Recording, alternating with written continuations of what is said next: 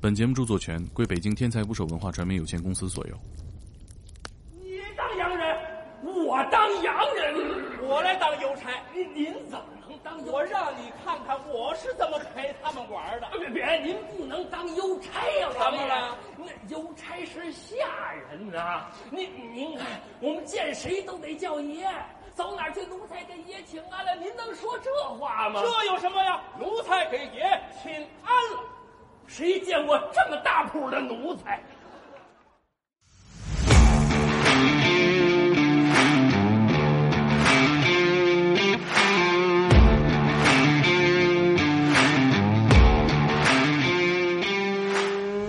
打捞最带劲的职业故事，这里是天才捕手 FM，我是你们的破产主播猛哥。过年好，各位！今天都开始虚拟办公了吧？响应国家号召，在家宅着的这几天，我看了本书《北洋夜行记》，它讲的是北洋时期的故事，里面有上百种北洋时期活跃的职业，其中很多现在都没有了，特别长见识。比如说这个没有下水道的年代啊，挑粪是一门大生意。粪圈大佬有几千的粪夫做雇佣军，在北平可以说是呼风唤雨啊，洋枪洋炮也不敢和这个粪夫军正面刚。不过呢，下水道还没普及呢，他们就消亡了。今天我们天才职业栏目的嘉宾就是《北洋夜行记》的作者，他们分别是陶十三、掘坟仔和不愿意透露姓名的神秘大哥。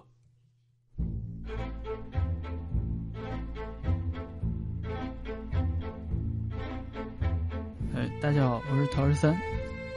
故宫里怎么上厕所？打到那个早上，听起来有点像猫砂。内务府的太监拿一个猫砂铲儿，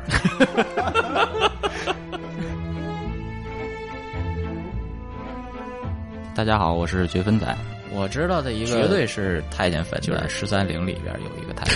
坟。 啊这你验过？挖出来了 都，挖出来了那个生。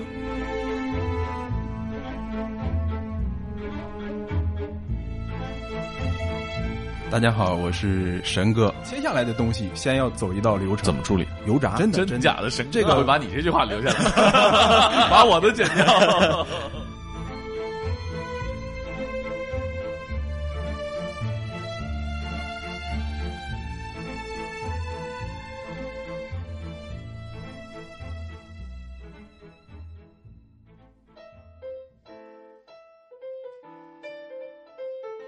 今天呢，请到《北洋夜行记》背后的男人们呢，就是想给大家讲一讲你们最擅长的北洋时期活跃的那些职业。早期嗯你等会儿你别晃，你可以做到人晃嘴不晃吗？好可以啊这特样。别完美。嗯，早年就是北京，嗯，明代中期的时候开始修城墙，早年是没有城墙的，就是嘉靖年开始修。修完以后发现就出了问题，沟渠有一些不太通，而且交通也没那么便利了，人也越来越多，都挤在内城里面，这个粪的问题就开始变成大问题了，就是人太多，每天都是几何级数的增长，那个大粪马上就要被屎淹了。当时很多文人住在北京的都苦不堪言，都写了很多那种采大粪啊那种记载，就是最后就开始应运而生吧这个职业。我给大家讲讲粪夫的故事，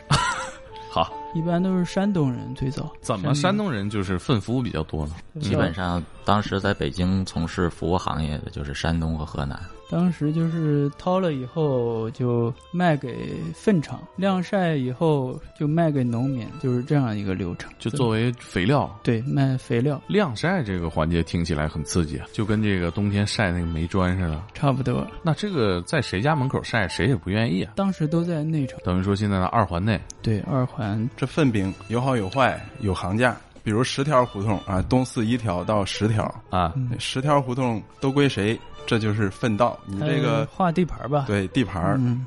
说不定哪胡同里大户多，这个原料就多。啊、哦，这东西还还有争有抢，对对对，抢有有有野的野粪夫，也粪服 不归行会管，没注册过是对吧？他们叫还有行会是吗？对肥业行会，肥业行会、嗯，还叫金枝儿行，哪个金枝儿啊？金子的金，就是就是那个北洋那个老金的金 是吧？就是那那个个颜色，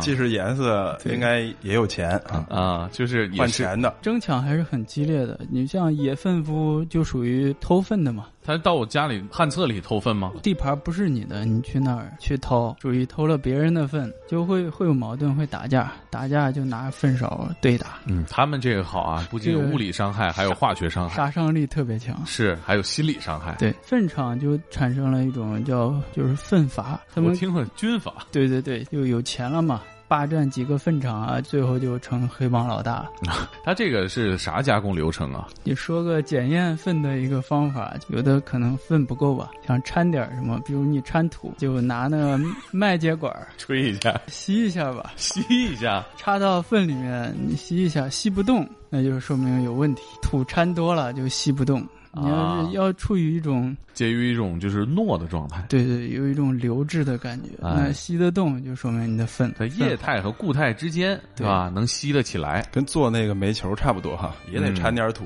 土多了点不着了。对，大户人家的粪好一点吧？怎么说就是肥力吃得好一点肥是吧嗯力足，对，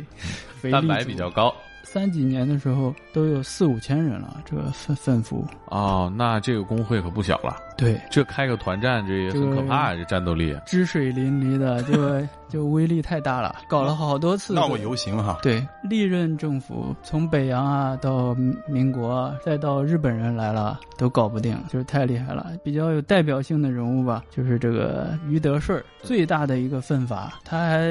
在日战时期吧，还出打手镇压过大学生的一些游行。啊我以为给日军提供了口粮呢。嗯，那参他政们了，参政了，对 要这要个要势力参选啊势力已经大到这个地步，这个日本人也不行，到最后终于是吧，来到了解放。啊，解放后，一九五一年，这宣布了废除封建的粪道占有制度，一切粪道厕所都归卫生局管理。是以后都是国家的了对。对对，当天宣布的当天，什么于德顺二十三个粪霸就逮捕了，第二个月就枪决了，对对对传说中当时解有放司前法的典十八天嘛，其嗯中就有其中一个就是于德顺。 对，这是北京大粪圈的东邪西毒，南帝北丐。啊好像还有管卖菜的哈，卖菜的也有一个霸天，管啊水的对，嗯，这是算是一个行业链条里的嘛？嗯，反正人民政府不怕脏啊，你 这你这个下不了人民政府，跟那个之前的政府性质不一样不。一样。对以前都一直搞不定，反正这有点个意粪夫的形成就是跟旱厕有关。就我们小的时候还是有旱厕的啊。给你讲讲我自己的一些，你这也是行业从业者怎么着？小时至候少我是观察们研究者，我们的县城里面也是用旱厕，也得靠粪夫嘛，我们也叫掏粪老大爷，一般都是老人从事。他们都是用个驴车上面拉一个汽油桶改装的那种粪桶，就是啊把它汽油桶放倒，然后在一边上开个洞口，子，上面焊一个漏斗，然后就用那个搪瓷碗儿哎， 改装的粪勺，拿一个木棍儿、搪瓷碗就去蒯呗。一勺带尖儿一碗，对，当时最爱干的，在厕所里最爱干的就是炸粪、炸屎。 炸大屎。使，对，就是那个每当还是每当这说明不止一回，写在日记里对对对，今有天我又炸屎了，哪个胡同哪个厕所，然后把全县炸一遍儿。啊都炸完了，打个条儿。呃周围的都炸过了，反正 有有三四天不来，那个是吧？比如感冒啦，是吧？老大爷驴车就没来，那个屎就有点儿冒尖儿。就是你帮他把这个山头铲平了，对，差不多就是拿那一种有一种擦炮，我小时候就是那种我们那叫麻雷子。包装上的宣传是号称是可以在水里炸，所以就叫蓝色潜水艇。太浪漫了哈！对你这次让他执行的是一个污泥任务啊，对，蓝色潜水艇就点着以后就跑，走晚一点是吧？嘴里就有不明虾仁飞入。跑出去就在外面等，等着里面一声闷响，就嘣，坑里冒着青烟，墙上全是那个。欣哎赏自己的画作啊，当时太坏了，就是这么墙说上这画作波洛克哈，有点对不起掏粪老大爷的感觉。现在想想，非常繁复啊。暴力的宣泄吧，应该是、嗯，小的时候都干过一些缺少道德观，对。陶叔这人生一大爱好，就是也算告一段我落。我我记得那个许浪跟我讲过这个故事，有一个故事，呃，许浪说那个应该也是东北哈，应该是六零年代就大跃进的时候，那是不搞除四害嘛，除四害得除苍蝇，这个每个学校它有指标，估计是，它有个学校可能除苍蝇除的不够，校领导想了一个主意，就安排呢每个学校每个班级的老师把这个学生分组进厕所去把那个屎拿出来啊，当然得用用工具拿出来，拿出来就在那个操场上排成一排，啊，再分成两三个人一组去拿那个小棍儿拨，把那个蛆都扒拉出来，根源上除四害。这是这我当时听的非常震惊，人民的智慧。啊釜底抽薪呢、这是你要说智慧，那就是还是故宫里的智慧比较高。是开车吗对？不是，当时还没有偷那个汽车啊，当时就是阿成写的一个文章吧，阿就是成是那个作家，作家阿成啊啊，他写了一个就是在故宫里怎么上厕所，古人是怎么解决的，对有百思不得其解。上朝的大臣们是吧对？万上一内急，他就去打听，最后打听到了一个太监那边，太监就跟他讲：“哎呀，这个是用焦枣啊，焦枣，对，就是炒焦的枣，大枣平时吃的脆枣，炒炒焦了以后就放到那个呃马桶里面，摆到偏僻的地方。就把屎拉到这个焦枣桶里。对，焦枣它有特点，轻又香，哎它还滑，就是 会能去味儿哈，对 听翻起来滚有点像猫砂哈。 对，就是你那个啪嗒打到那个枣上，枣就翻滚在桶里，就沾满了焦枣，焦枣一翻滚就翻到下面去了。然后咱们内务府的太监拿一对个对猫砂铲 儿。哎呀，这个故宫废枣啊，对，这个是皇家的气派嘛，这太奢是侈了。呃，这个北京的这个粪夫行业，两千年左右的时候就真正的消亡了。你说到这个北京的粪夫行业，小时候还学过一个名人，嗯，就是石传石祥，传祥、劳模、石传祥，你有粪霸就有劳模，是有超级英雄就有反派啊。就是这个行业还一直在干嘛，干到两千年十二月二十三日上午，北京东城区啊，这个悲愤班六位工人最后一次清逃，位于内务部街五十七内号务。部这个内务部街是吧？逃的最后一波是焦枣儿，不知道有没有这个当时纪念照片哈？旱厕，还有两个坑，掏完这俩坑，由这几个粪夫亲自填埋，粪夫的历史就在这一天太有仪式感被了。他们自己掩掩埋了。这显然是由于技术进步啊嗯。引发的，就就是消灭了这个这个职业，臭气烘烘的消亡史吧。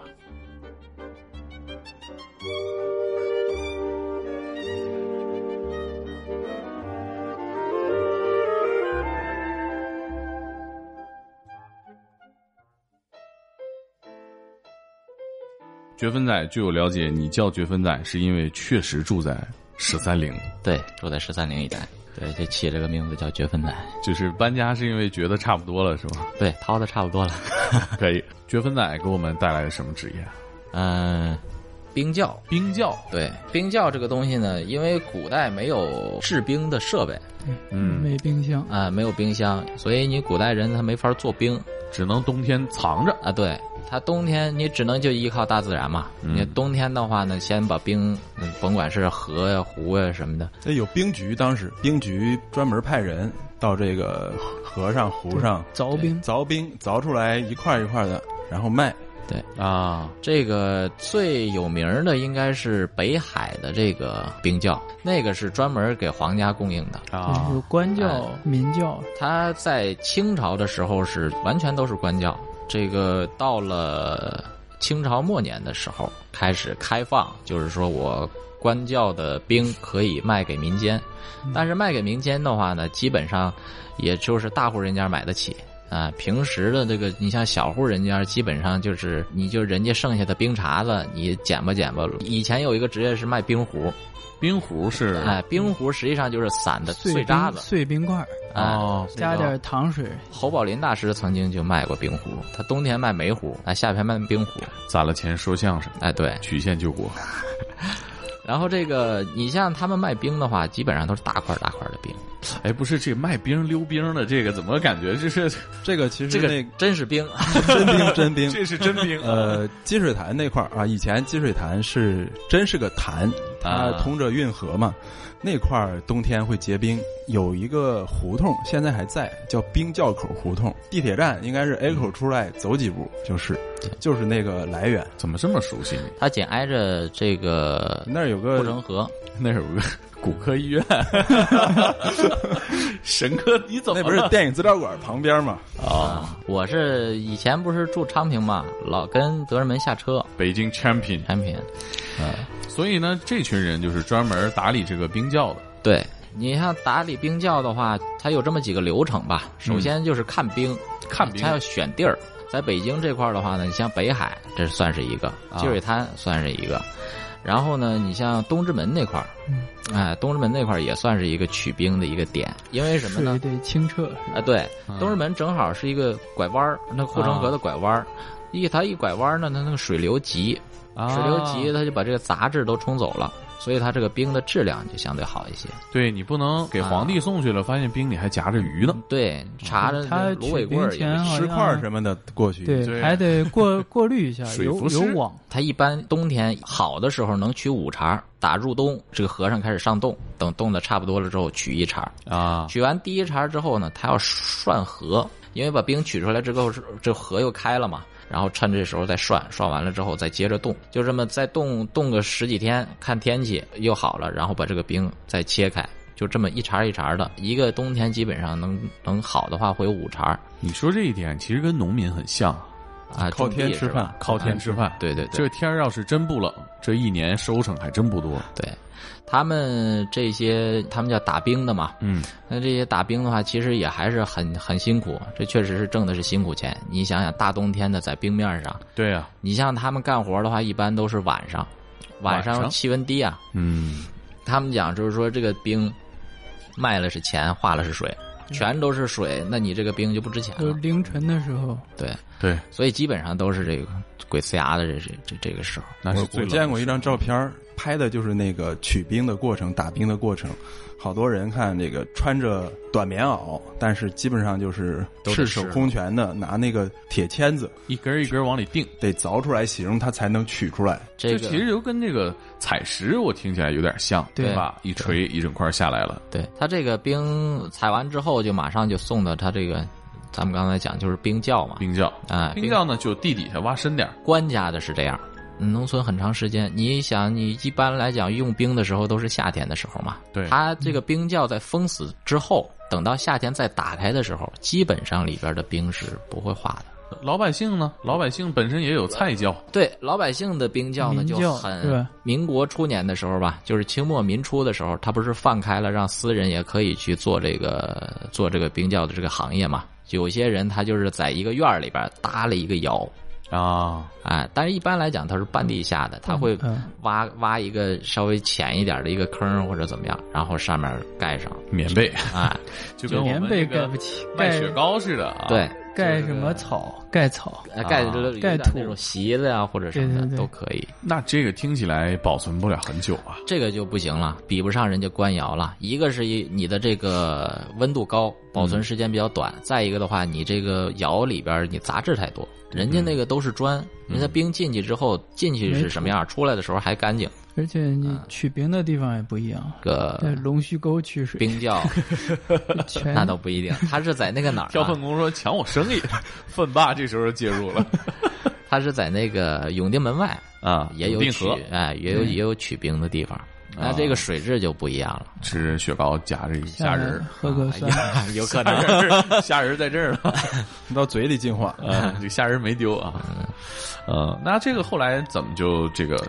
取缔了呢？这个最直接的就是说，因为冰箱的出现嘛，电冰箱，啊，冰箱，它这个到后来的话是还存续了一段时间，最后一个冰窖在七八十年代的时候才最后关掉。啊它其实解放以后还有这个，一直到改革一开放，然后呢，人们都说啊，买冰箱，买这个买那个，逐渐的这个冰窖这个行业就基本上对就没有了。即使买不起冰箱，大家也买得起冰棍儿了，对是吧？保鲜的事儿呢，可以放一放。对，彻底消失了。嗯，对，这个是一个纯粹的是因为科技的进步导致的，就是这个职业就没有了。不是人民干掉的。科技是人民努力的成果。嗯对对啊对，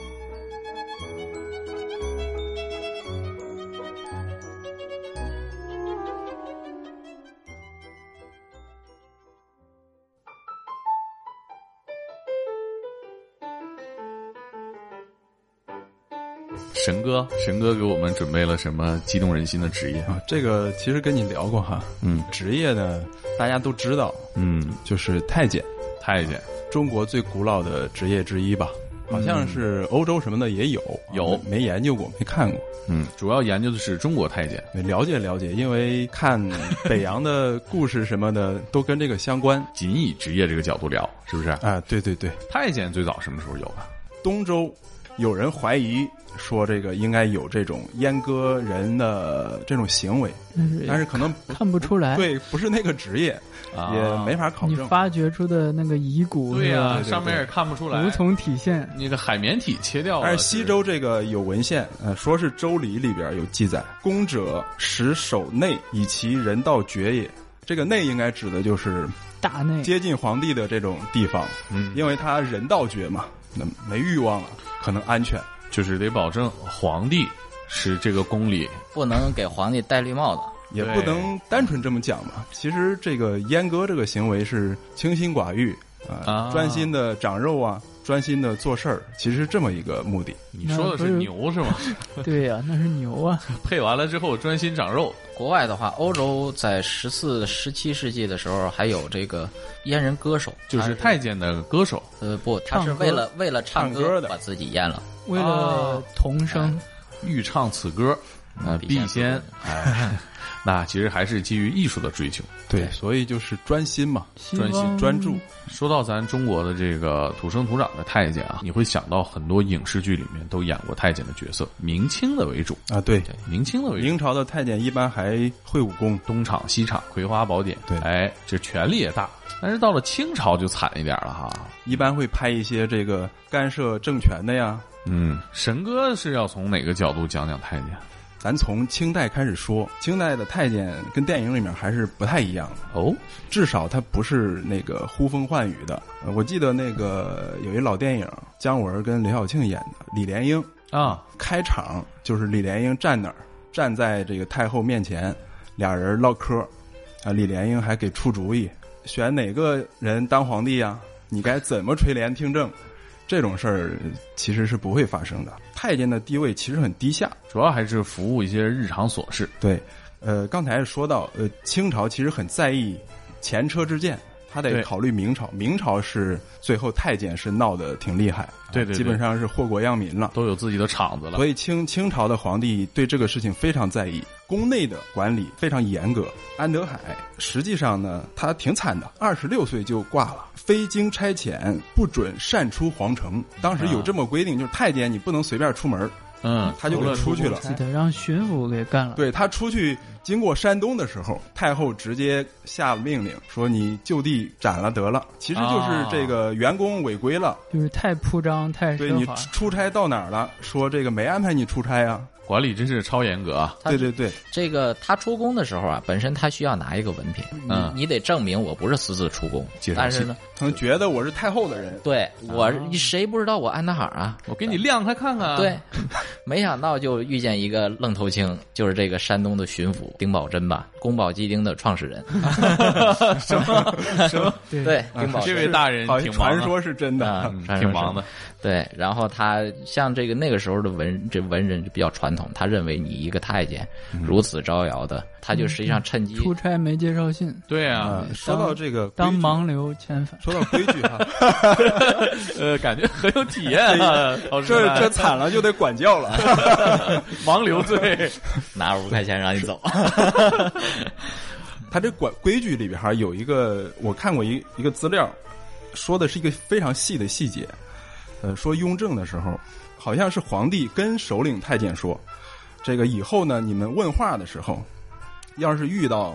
我问你话的时候，要是遇到这个下水，地下有泥，下雨，你弓着身子回答就行，不用跪下了。啊，这这什么意思？以后可以之前肯定得跪下，啊，是吧？？不管有没有水，你得扑腾跪那儿说。所以对，这种细节来看，你说影视剧里那些搅得后宫一团乱的那种，应该不会发生。嗯，主要还是雍正自己搅和的。 哎，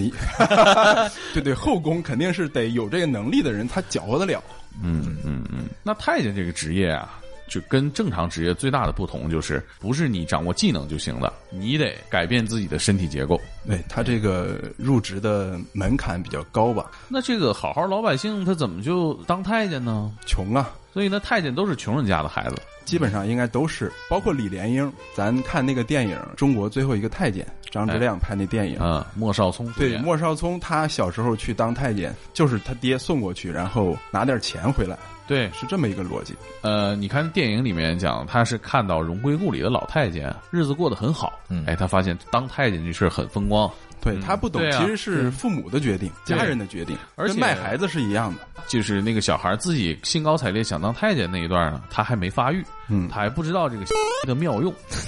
以后也很难体会了啊。嗯对啊，所以就是只能通过文学想象了啊。清朝的时候有一种说法叫 甩棍儿，这啊甩棍是吴京在那啊这个个杀破狼里拿那种吗？这个甩棍儿不是那个武器哈，啊甩是那个也是那个甩，啊，棍儿其实是柜子的柜，柜出柜的台柜柜对出台出柜 的柜。哎对，嗯，甩棍儿就是说呢，一个人啊，比如猛哥你，嗯真的破产，实在走投无路了，发育还没那么完全，还有机会，哎想当对，想当，以小博大，但是你进宫呢也得花钱，净这个身费是吧？对，首先你得是你做这手术得花钱吧，那对啊，你门路也得花钱，找人安排对工作你这个中介相当于是你找工作的第一笔资金得有，没有这个东西你就想主意了，想主意你就去有钱的地方，一般是当铺。干一票对你到了当铺呢，确实是干一票，但是对自己干。啊，干到自 己，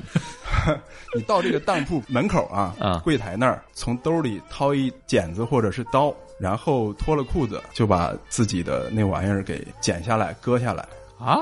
当对场割下。当场割下。呃人越多越好，嗯然后往这个柜台里边一甩，甩到人家这个柜台里动啊作对，甩到里边儿讹上嗯了，然后你就躺地下一倒，对你送我进宫，那我这个怎么讹人家？这我自己捡的呀。你自己捡的但那是在个，你的地盘上，你的东说不西清了扔进去了，对你啊都扔进去了，你躺那儿了不走了，你失血过多死了怎么办？这啊个，店他铺其就实嗯得平事儿。其实对这是一个膈应人、对嗯无赖的行为，但是呢，无奈之举，对对对，就是碰瓷儿嘛。店家就会掏一笔钱把你送到净身的那个地方。你反过来想啊，这个专门给皇宫输送太监的这个单位，重要的市场合作伙伴就是这些当铺，是啊不是？有一部分吧有一部分吧，这一部分应该算是这个资金上的、商业上的合作，哎但实际上更重要的还是技术上的外包。不不够，不第够用一线的这个刀匠不够的话，他就很麻烦，那他这种就不用净身了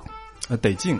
他得啊，就他自己切下来，你自己不行。切了，你得伤口收得拾一处下，理要不然你会你很死可掉能了会就，死，很可能会死。而且啊你你主要是没试过猛哥，呃所以啊哦这就涉及到这个环节里面最重要的一一环，就是净身的整个过程哎，啊，以及你恢复之后。这个我很好奇对啊。对，呃，那我就大概的讲一讲哈。，对你带着我走一遍，我对这个事情很很好奇啊。都很好奇啊。有个北京有个太监博物馆儿，我见过哈，它里边有一个特别好玩的一个一个展位，那个展位是雕像，呃，少年躺在那儿，然后旁边呢是一个人拿着这个刀啊。专门阉割用的刀，那啊人应该就是刀匠，匠心的匠啊，就是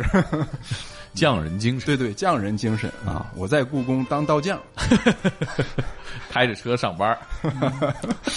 通车了，对，呃它那里边有个特别好的这个特别有意思的一个细节，就是那个小孩的这个小鸡鸡，他拿一绳绑起来，吊起来，对，吊吊到那个房梁上，吊打。让它竖起来啊，应该是手术的时候方便。嗯，对对对对是对，所以这个细节很有意思，然后就看一些资料，看它整个过程是怎么回事的。吊起来了。吊起来只是其中一环了啊我们都看过呃《鹿鼎记》哈，嗯，韦小宝演的那个《鹿鼎记》电影，对里边有一个场景，就是要阉他对，啊，阉他之前前面有个人，就进一房子里边，一脱裤子，几个人摁着，有一个老太监拿着一把刀，一刀下去一划拉，惨叫一声，啊，血一喷对，一一切到墙上是吧？一喷血啊就当太监了。实际上这肯定死了，啊，为什对 么这个哎切到动脉了？没有好好处理嘛。 他其实是这样的，切的好得找一个技术高的刀匠，外科医生对差不对多对对，他就是外科医生嘛，这是嗯可能是专项外科医生。对，呃，太平天国的时候，嗯洪秀全他而且当皇帝嘛，搞了很多后宫，后宫越大，太监的需求就越大，找了一群西医，啊他西医来、来做这个手术，结果不太行，割一个死一个，死了好几百。那西医这就证明了外科上面其实至少某些领域中医也不是落后的。啊你把这个刀匠划归到中医里，不知道中医爱好者同意不同意 啊？好，咱具体说过程。光绪年间，北京有一个很著名的刀匠叫小刀刘，小刀流对，他名满京师哈，就住在地安门那儿，有个啊方砖胡同，嗯，家里就住那儿。呃，他他去做这个手术的时候，会在一个屋里，这个屋叫净房啊，就净身的净手术室啊，净房也挺干净的，里边啥都没有，一是张炕，一个柜子，然后一把刀。一般是一般这个对无菌 环境，一般做手术哈，嗯猛哥你做手术一般得选这个春天啊、春末夏初，怎么就是说就是不太冷也不太热的时候，不容易坏，啊对对对，不容易冻得坏死，嗯对不容易腐臭。另外，它没有苍蝇、蚊子什么的嗯，有的话就让这个哈尔滨的学生把蛆挑出来。啊，可以可以。 啊首先得喝麻药，那时候就麻药有啊。当时它是用臭大麻煎水，你喝一碗这是个，内服的对内服会有啊会有麻醉作用。啊好像跟曼陀罗花有对点儿，它臭关大系麻就是曼陀罗啊，就是曼陀罗的一种。啊然后呢，用这个中医药的草药熬的水给你洗，你洗干净吧。那时候肯定没有一个用酒精擦洗的这样一个流程。嗯整好之后，下边的就特别专业了啊。啊它需要先用这个准备好棉药纸啊，上面涂上白蜡、香油、花椒粉。那就哎，这越来越香了啊。这个等会儿说哈，这个东西是用来包扎的，你得准备好，你不能临时手忙脚乱的啊。专业流程都是。嗯另外呢，他还准备这个猪的苦胆，嗯，还有用芝麻杆儿，就是咱种那芝麻，嗯芝麻杆儿烧灰，烧烧灰留在炕底下，它是可以止血的。然后要煮个鸡蛋，煮煮硬煮老这个鸡蛋，剥了壳放碟子里准备着，这个作用非常大，一会儿就知道了。嗯，准备好之后，好你就躺那儿了，脱光，绑不绑啊？你有人摁着，或者是用实在不行用东西给扣着，但是不会像那个大牢里面那样没那么麻烦啊五花大绑啊！毕竟是你自己选了这条路，而且很多都是小孩子，啊，还比较好控制嗯对。嗯然后把你的眼蒙上，这样吧不让看对对对，嗯。另外呢，是房梁上把那绳给你绑好，吊起来，扯紧了，嗯扯紧了好动刀。这个时候刀匠就来了啊，小刀流过来，先把这个鸡蛋拿过来，往吃吧你嘴里，你含着含着这个嘴，含着嘴之后呢，你就说不了话，对吧？我含着一整颗鸡蛋对，一整颗，所以堵着嘛，说不了话。啊，这个时候，刀匠会跟你先用心理战术跟你唠嗑，这个特别像小时候哈，给小孩打针，有些护士给小孩打针哈，嗯，小孩心思一门在那个针头上，不行，紧张害怕，肌肉紧绷，特别疼，对护士就会跟你聊天啊，不疼不疼，不打了啊，哎呀，已经完了。其实还没扎 呢，跟这个差不多。他跟你聊天是为了分散你的注意力，那他聊点什么呢？主要是聊你可别后悔。嗯 那他妈我后悔，嘴塞着我也说不了啊。对对，就是这样。嗯，非常公平啊，然后就是臭大麻，让你的头晕了。上劲儿了。对，如果你实在受不了，你就想喊。对呀、呀啊你会说话，你肯定想喊嘛。我你刚后悔了对比如你想说后悔，哎你想说同意，你都会张嘴。对一张嘴，鸡蛋滑进喉头里面就噎到了，啊，几秒钟你就晕了。这是大麻水加上物理的技术让你晕掉。我就像一个鸬鹚一样，它那鸡蛋煮的很 老，对，可硬得硬。对，嘎噔儿把喉咙卡住了。对你这时候就躺好，刀匠他会算时间的。还有及时，对，一般选择正午时分。五十已到对，午时一到，阳气最旺的时候来给你去世， 啊，就是因为你最旺盛的时候被去了这个世，他认为才去干净了。首先其实是不是去切鸡鸡啊。这个我看有网上有一些呃网友都问哈、太监阉割去世到底是割鸡鸡还是去掉这个睾丸？其实是两个都得去全去，啊，对，全去就是那去的扫够平干净了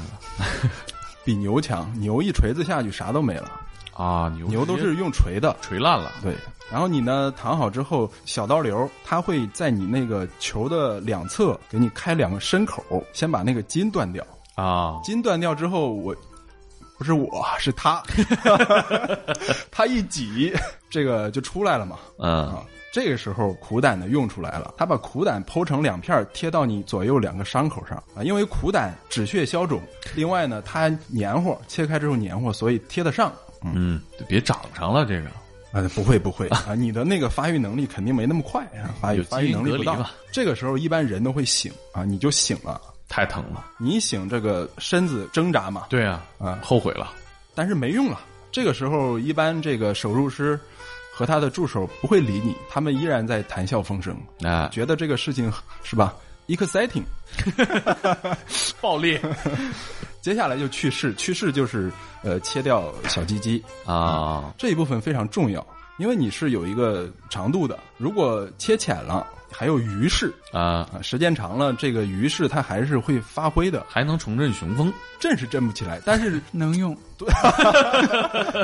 可能 有点儿实用价值比较高危及扰乱后宫的可能啊。但是到那时候你还得受一次苦啊啊得就是第二回你没去干净，还是要再对对对淹一次，要检查的。对要检查，嗯。太惨了，呃，所以呢，得控制好力度，控制对好这个长度，对但是也不能太深，太深了就是它会变一个坑，啊，变一个坑，倒不是说你就会死了，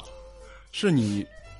伤口愈合之后，以后你上厕所、小便的时候，它会淋漓不止，啊，尿不干净。我对经常失禁，对，这样的话臭嘛，你身上就老臭就跟这嗯个水壶都有一个壶嘴儿，啊！你太聪明了，它得有一个这个流出点 对对嗯对，啊，方便一些。这个这一步做完之后，刀匠会拿一个麦秸秆儿啊，麦秸秆儿大家都知道，刚才验粪那个，啊，对对，对对，烟粪那个东西这玩意儿擦不了什么干净东西，我们 插到你的尿道里面它啊要非常准确，要通通对尿啊，对，通了之后，呃，一个是你这几天得尿吧，对啊呀吧再一个是它得让你这个扩开你的尿道口，要不然它会啊长死。好，然后呢，留下的伤口什么的还用猪苦胆给敷上。啊，这个时候基本上没有出意外的话，整个流程就结束了啊。最后一步一般是刀匠和助手在旁边喝喝酒什么的，嗯他们也得庆祝一下，休息休息。是吧？复盘一下，对啊对对，嗯，对你讲这个，我觉得选一个好的刀匠真的很重要。很重要。哎，你嗯选一个二把刀，呃，你过程会很长，可能对呀、嗯而且你后续还有一些复盘的，不是，还有一些 反攻， 二把刀就是切两次的意思。对呀、嗯对对对二把刀这个词儿兴许是从这儿来，啊、呃，手术之后你得躺三天，一般得休息对，躺三天，躺的过程中还得绑着你，啊， 绑着你，给你喝大麻呀，喝大麻水什么的，让你还是不让你疼，不让你挣扎，以免你自己弄坏伤口。对这跟呃猫做了阉割手术要戴上那个项圈是一样的，嗯要不然你自己会舔你的伤口嘛。这个要舔的话得卸两根肋骨，难啊度有 点大。要不然你的脊椎弯不到那嗯儿。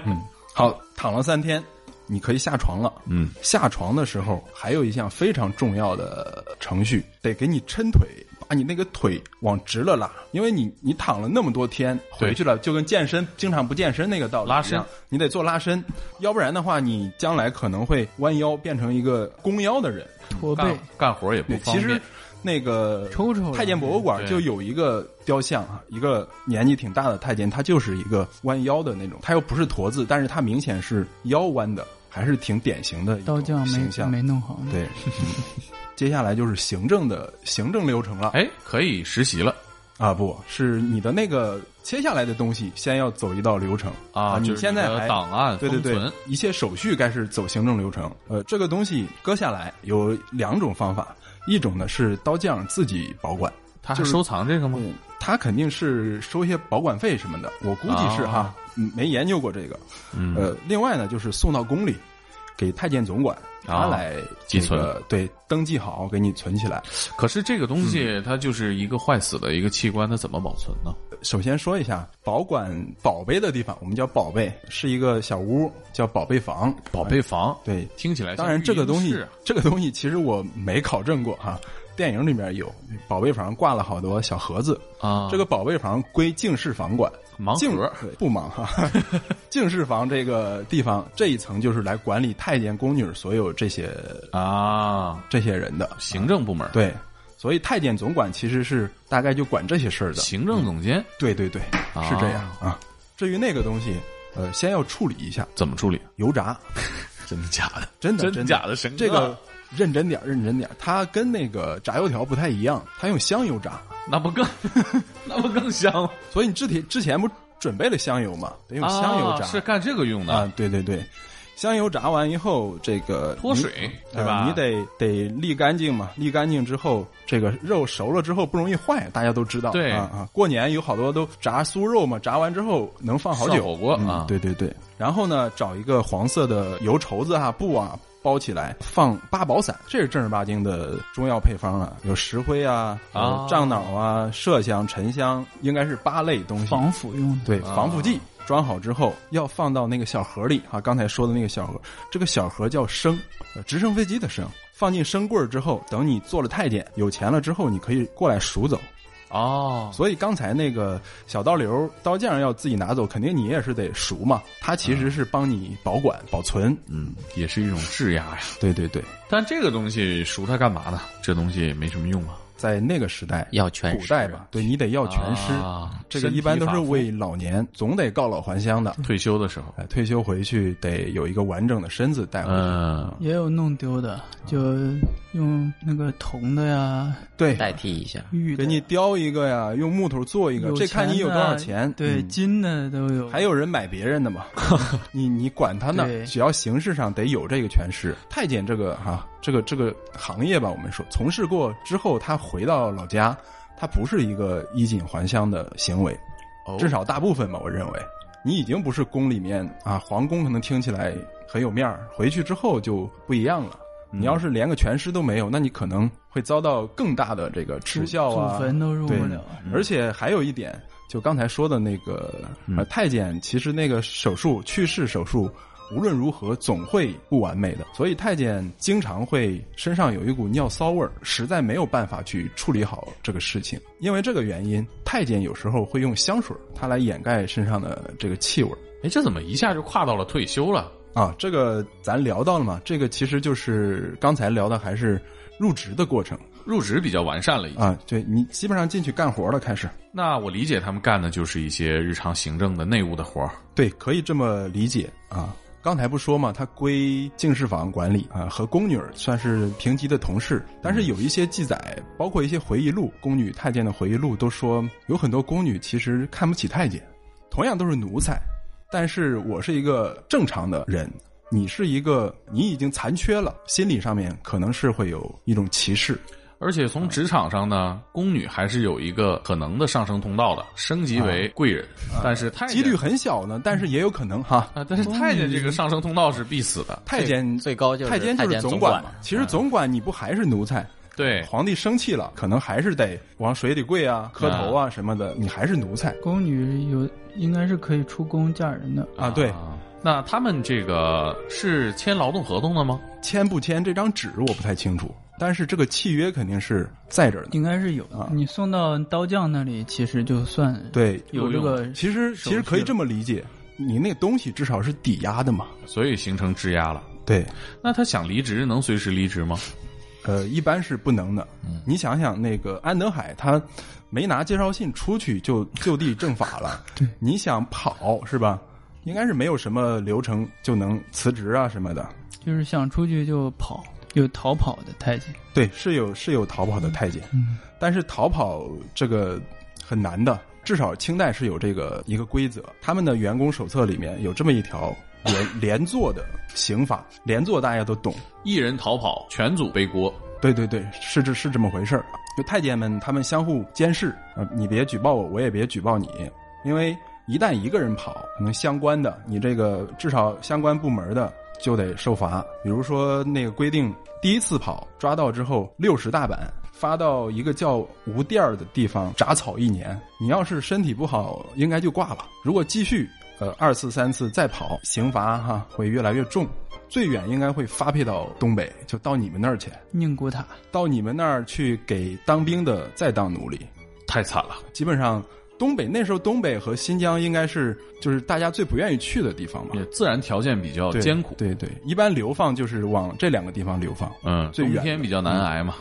最惨的是他们不但不能跑，有时候你受不了了，自杀都不行。我这投井了呗，不行吗？自杀这个事儿呢，也是可以理解成连坐。如果你自行了断，你会祸及你的家人。有规定说，凡在宫内自伤未遂者啊，就是你没没死成，立即斩首。你是死成了，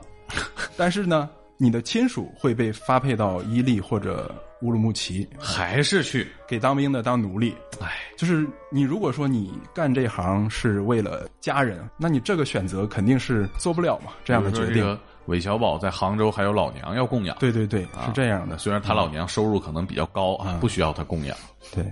一般都干多长时间啊？能有有一些能干到告老还乡七八十的，但是不多，呃应该不少都是还是青春饭。哦，你怎么伺说？伺候人的活儿你这么说哈，你十几来岁就开始伺候主子，很伶俐啊，再到二十多岁，可能也是这样，青春很讨人喜欢。但是你过了中年，各方面能力都下降，没那么受人喜欢了。有新如的果十几岁的对小对太对监了，，如果你在行政的层级上面没有爬上去，估计就受冷落，啊，你对只能待着吧。变成对粗使太监，对，什么意是思这样。就是干粗活的太监，嗯烧火啊就是比如挑往、粪啊往外抬那个 粪桶，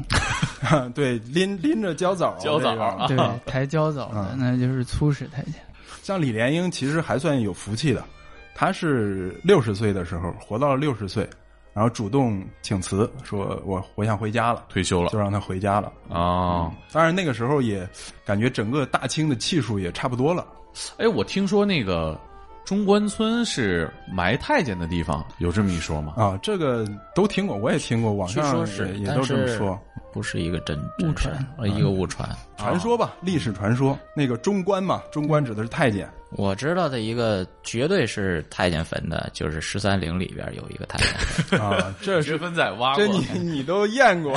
挖出来了都，对挖出来了那个 生生棍儿，生打开一看啊，防腐的东西都在啊因为最后他那个坟是在明思陵，就是崇祯皇帝的那个陵边上。崇啊。祯皇帝最后死的时候，那应该是陪葬哈。呃对，不是他死的时候，他太监一直跟着的嗯嘛，他身边没人了嘛，尽职尽责陪呀，陪最他后上吊那嗯个，对，陪他上吊。最后就清朝的时候，这不是袭城明朝嘛，是吧？他他不挖坟掘墓嘛，然后这个就把这个崇祯皇帝本身那个司陵是个妃子陵，然后就把他葬在那儿，然后把这个太监也葬在边上，他有一个太监坟。其实中关村这个有有学者来研究过，中关村这个地名不是很早就有的啊，也就是有太监的年代，中关村这个地方就是水汪汪的，可能是荒野，没有人也也不会有人在这儿修坟。 海这个淀嘛名字对，嗯，这个名字“中关村”这三个字儿，其实是一九四七年，啊，民国晚期最后几年，至嗯少那个时候北平地图上才有。可能名字会稍往前一点儿，但是可以证明的是，那个地图上那个时候以才有前应该是种芦苇的地方，啊。啊海淀嘛，他那个对海淀的嗯对对淀对原来是那个海淀的店芦苇原来店的是店那个对当中一个剧当中变个田字的那个店嗯啊，对，啊，所以这个是一个做仆席什么的，反正那个那个那个地儿方不是那个坟嗯产业，啊，不是这个太监对的，对对，其中然的一个后分那个呃，有历史历史研究的说，真正的太监坟，北京的，其实是在阜成门，阜成门那块儿有八里庄、恩济庄那几个地方这个八里庄不是现在我们这个慈云寺这个八里庄吧？啊，阜成门的八里庄，哦不是你 们那个啊，那块儿西边吧是真有太监坟啊，而且李莲英是说就葬在那儿东边好像也有个八里庄，啊，东八里庄嘛，那叫对就对就叫东八里庄。 李莲英这个挺有意思，还有几个都市传说啊，就是已经是城市的时候，六几年啊，文革期间，说是有小孩儿在那一块儿玩儿挖东西，可能也是不知道是挖什么，可能掘粪仔那种也不一定，就是 挖挖挖就挖出来一个圆圆的东西。那小孩儿啥也不懂，踢皮球，踢着玩儿，踢嗯踢踢。有一个老师给看见了，老师发现这是一个人头，这是所谓李莲英墓里面拿出来的，就李莲英的脑袋。啊，但是这事儿呢，也是传说，都市传说的性质。挖的够深的了啊，要是真的啊。那这个太监的故事啊，基本上随着这个大清亡了就消亡了吧？对，最后基本是溥仪终结的吧？溥溥仪那次 赶出去了吗赶赶太监嘛，对啊，基本上就没有了。那就是最后一波离职的，嗯，属于是被公司劝退了，都没给补偿，直接走了，很多赔都没赔啊赔。都没赔，应该那是个开除。身棍儿都没拿，那对呀、那这个东西很重要，因为因为有人家有这个明确的理由嘛，嗯一是偷东西，把这个皇家的一些宝贝文物偷偷对，嗯卖带出国了宫卖掉嗯啊，另外呢是纵打火对，在皇帝打算去清查的时候，皇帝觉得有人偷我东西，啊你们太监，我要查一查，要盘一盘。对，吓坏了。嗯酷啊，他把这个藏有这些宝贝的建福宫啊，应该嗯是那个宫给直接一把火烧了。烧了。这个开除已经是轻的了啊，嗯对就是没抓他们就不错了。估计溥仪也没那个精力了哈、也没那个心思。对，烧的那个灰好像卖给那个什么珠宝店，从那个灰烬或者里再捡吧捡吧，还能筛捡到好东西筛出的那个化掉的金水儿，就打出两两尊那个金佛。你想多少黄金？火，光灰烬里它面，关键是还有一些字画啊，字画那些就根本其实就我挺好没了奇啊，就是太监被赶走那那几天啊，溥仪的这个烧枣，他还那还就留了一些宫女儿来呗，呃，身边还有一些他人少了，里面他把大多数的这个太监都都就是赶走等于说经历精简机构，对精简机有构大的裁员对对嗯对，啊，毕竟他确实是到了这个创业的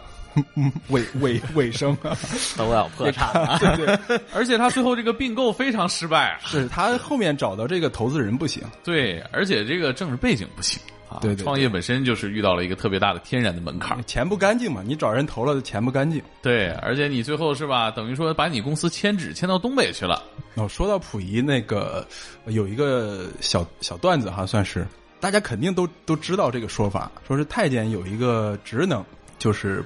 帮皇帝选妃子，来监听皇帝的房事。啊对，小说或者电影里面都看到过吗？太监或者是宫女儿一起，皇帝点了哪个，翻牌子，对，拿那个被子一卷，嗯，送过去，然后太监又在旁边听防，可能听防有各种目的啊，不要伤身呐、之类的什么什么的。末代皇帝那个电影里面有类似的情节，我记得啊、呃表现的不是那么明显，但实际上应该是没有这么一项职能的啊。首先是溥仪那个书里边，我的前半生哈没有提到过这种事儿他讲到太监各种功能，他没有提这个事溥情。仪好嗯像没有性能力，好像 不是，据说是让宫女把鸡鸡玩坏了吗？哦，那是， 对反应他多吧一开始可能是年轻的时候用多了，啊、再一个是，本来太监这个岗位，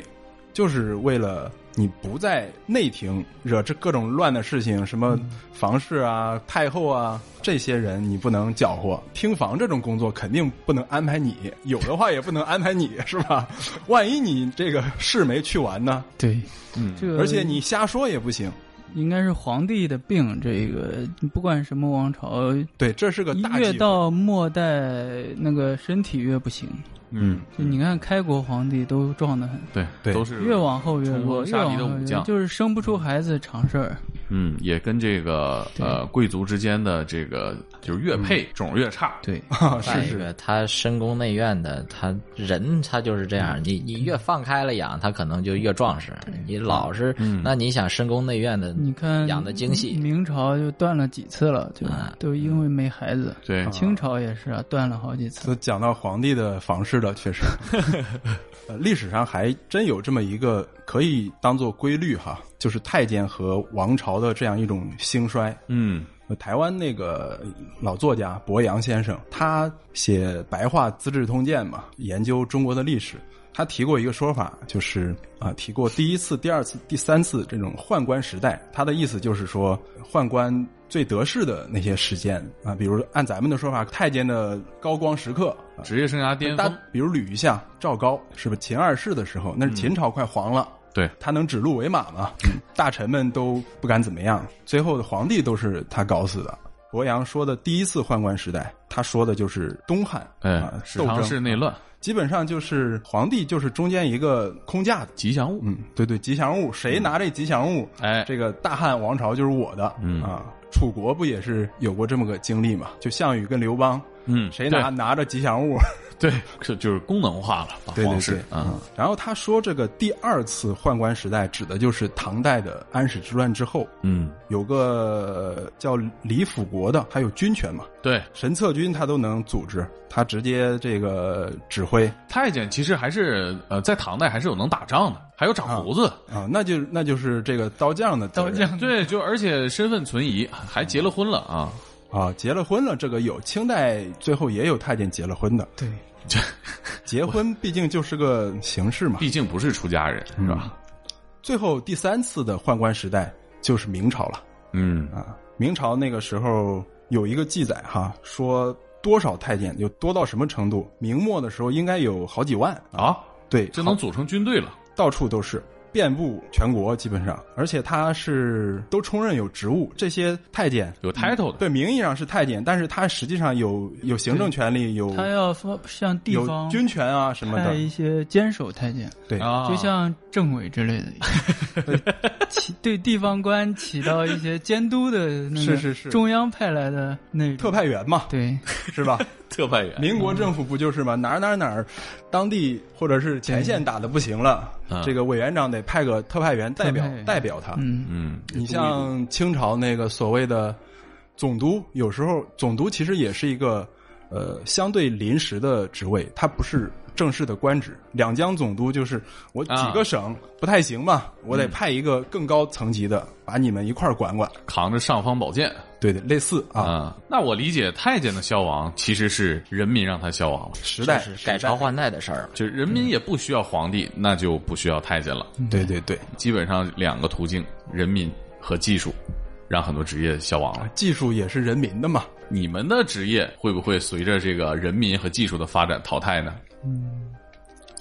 我不听会吧？我听说有那个什么创意的一种 AI，就是它可以提供创 意，你看科技改变生活嘛，啊， 是嗯吧？以后这个小说都是这个 AI 写的，对，现在不就有这个人工智能写诗吗？啊，这个是有的，写的挺好的，啊，这是主题公园反即视正感。比有些诗人写的好。其实其实以前就有啊，以前就抓阄，写了好多词、名词、动词什么的，扔到一个盒子里、啊，筛一筛，然后抓出来一个，最后拼成一集，就是朦胧式。啊，对，我这个现在是是机选嘛，就是 对一样。其实写诗这个，呃，我想起来哈，咱们一般想象，比如唐朝，唐朝诗人最厉害嘛，我们一般的想象就是出口成章。嗯啊，其实呢，唐朝作诗的人太多了啊，谁都能作诗，作诗也不可能真的都出口成章。他们一般都会有一个找词儿、找典故、洗稿这么一个组稿这么这一个和 过程。现在的公众啊号创作也很接近。对对对， 你至少咱不不去说大诗人哈，可能普通的诗人、平庸的诗人他会这么来。唐代的诗人那个时候会随身有一个本儿，专门记的就是各种典故啊素，材比如我这个天对地，风对云， 他得你写到什么的时大陆候对长，你写到什么的时候有哪些典故、哪些词儿可以用啊，哪些韵可以用，前人写过类似的没有？啊啊啊啊！大概是这样一个， 但跟机器差不多。嗯一般自己的检索机制，一般经历过这种古代的私塾教育的，他们这些对于典故的了解是非常，就是基本上就是信口拈来的。对对，对，嗯天下文章一大抄。其实这个抄，我理解，并不是说咱们像咱们这个违法的抄袭，它应该指的就是，不是古人说的就不能用，就用啊了就不好。嗯他们讲究厚古薄今嘛。因为你很多诗里边也是有嗯应典该故的嘛。说对创创造就是集大成吧，或者是混搭吧。你人类不是不能描述没见过的东西。对，而且文学创作还有一个重要的主题就是借古讽今，这个我不太了解啊。文学创作的话，可能更关键的是一个思想的一个，或者说有一些新的观点是是要要出现的。表达思想最直观的方式就是文字嘛。你说你给我演一个马克思主义，你演得出 来吗？对不还对？真演得出 来，六十年代的时候演的可好了。但是 这个你真的具具体的这理论的东西，你必须还是要去用去文字去表达，才是更直观的嘛。得说明白。对，嗯嗯嗯，所以这个作作家可能今后消不消亡，那就看看你写什么吧。还是对，就是说这个机器可以代替这个人呢作诗，但是呢不能代替人输出思想。对，嗯，所以呢，反正至少我们现在的知识啊覆盖面啊还看不到这个机器代替思想那一天啊。就是我们就是作为内容创作者啊，这个科技至发少展的你很这快，个 猛哥这个声音是独一无二的在配音圈现在已经有一些低端配音被机器取代了。哦，是吗？啊对他用这个，就是这么说吧，就是市面上所有的配音的名家，他们会采他们的那他音们源能听出来这个借古讽今什么的吗？我们在配音里不用借古讽今， 还是需要通过文字来表达思想。怎么样，大家喜欢这期内容吗？其实关于北洋时期的职业，我们还有很多可以聊的，在公众号“天才捕手 FM” 的后台。